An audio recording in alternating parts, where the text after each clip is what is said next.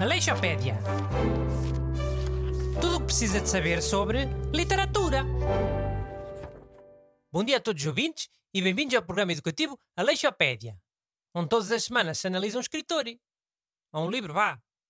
E ah, às vezes é mais o livro do que o Tio, escrito. deixa-me apresentar. E aqui comigo estão os ajudantes maquiavélicos, Busto e Renato Alexandre. Olá, bom dia. Boas. People aí de casa ou, ou do carro. O Bruno está a dizer que somos maquiavélicos porque hoje o tema é o escritor Maquiavel. Não é por sermos mesmo maquiavélicos. Ah, obrigado, senhor professor, pelo esclarecimento. Mas sim, hoje o tema é, é Machiavelli, que escreveu o livro O Príncipe. Não confundi com o, o Príncipezinho. Essa é uma história bonita. A história do O Príncipe é feia. Oh, o Príncipe não tem uma história, né? É um livro de teoria política, não é um romance. Está bem, só estava a esclarecer. e? Tens ideia de quantos burros é que compram o, o Príncipe para oferecer a um garoto? Achar que estão a oferecer o, o Príncipezinho? Eu não. Acontece assim tanto. Pá, só em Coimbra, em 2018, aconteceu duas vezes. Disse-me um livreiro. No dia seguinte lá, lá foram os garotos com as mães deles trocar o livro. E isto foi em Coimbra, cidade do conhecimento. Agora imagina uma cidade como Lisboa, onde há mais livrarias e muito mais burros. Olhem que o Maquiavel tem frases bué polémicas nesse livro dele. Tipo, mais vale ser temido do que amado. Oh, ele no livro diz que o ideal é os políticos serem as duas coisas, eh, amados e temidos. Mas se não der para ser as duas, eh, então mais vale ser temido, sim. Pá, eu acho que isso depende. Por exemplo, em restaurantes prefiro ser amado, mas no trânsito já prefiro ser temido. E ah, mas esse livro, O Príncipe, é sobre política. Não é sobre isto comer a restaurantes ou andares de carro. Olha, meu menino, fica sabendo que o livro O Príncipe tem muita coisa que pode ser aplicada a restaurantes e ao trânsito. Se calhar mais do que à política até. E lol. Nem havia carros quando o man escreveu o livro? Ah, mas havia torres gêmeas quando o, o Nostradamus escreveu aquelas profecias todas ao calha, é? Nisso já acreditas tu. Vá, calma, pronto. Olhem lá, mas vocês acham que as coisas que o Maquiavel escreveu no Príncipe eram assim tão malvadas? É. Tendo em conta que ele estava no século XVI, muito meiguinho foi ele. Quer dizer, eh, queimavam-se pessoas por tudo e por nada. E o italiano, que só disse que os governantes tinham que ser um- uns falsos e uns calhordas, é que fica com o nome a ser sinónimo de ruim, né? Ok, está boa. Sim, mas. eh, bem, a obra dele é mais complexa do que isso. Eh, não é por acaso que o considera o pai da ciência política moderna.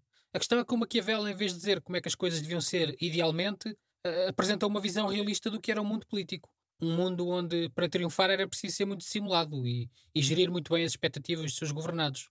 É. Ele disse foi as verdades, né? Se calhar o livro até foi para ver se o, se o povo abria os olhos. Um livro a dizer: olhem que eles são todos iguais, querem é poleiro. Mas depois os poderosos arranjaram logo maneira de pôr a culpa no Machiavelli. Ficou mal da fita. E o povo acreditou-se.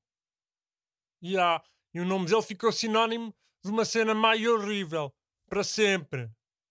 Quer saber outra história injusta dessas? A de um francês chamado Guilhotine. Sabes quem é? É o man que inventou a guilhotina. Não. Era um gajo da França que estava sempre a dizer ao rei para arranjar uma maneira mais humana de executar as pessoas. Em vez de usarem uma, uma machada ou uma espada. Que a maior parte das vezes nem cortava a cabeça à primeira. Então, passados uns tempos lá, lá se inventou a guilhotina e deram-lhe o nome desse gajo, que era o não sei o que guilhotine. E pronto, a máquina ficou guilhotina.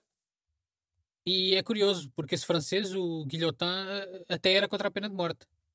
Pois. Essas palavras também é tudo um bocado ao calha. E vocês cautela, hein? que os vossos nomes também podem dar palavras. No futuro. Olha, por acaso até curtia. Desde que não fosse uma cena injusta, tipo Maquiavel ou esse man da guilhotina. Então podia haver o renatismo. O que é que achas? Não sei. O que é que significava? Era andar sempre de boca aberta. Era sofrer de renatismo. Manépia. Injusto. Eu não ando sempre de boca aberta. Então e renatável? Será o quê? Era achar tudo bem simbólico. Vou usar numa frase para tu perceberes. Exemplo, fui ver uma exposição e tinha muitas coisas renatáveis. E a curtia. Busto, também queres? Tu não me dar uma palavra? Não, deixa estar.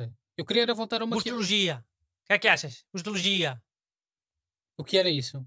É andar sempre às voltas à procura de um lugar que dê para estacionar de frente, por não saber estacionar de outra maneira. Enfim. E Bostolho. Bostolho podia ser ir a um restaurante de leitão e pedir frango de churrasco. Usei uma frase. Como fizeste com a minha cena.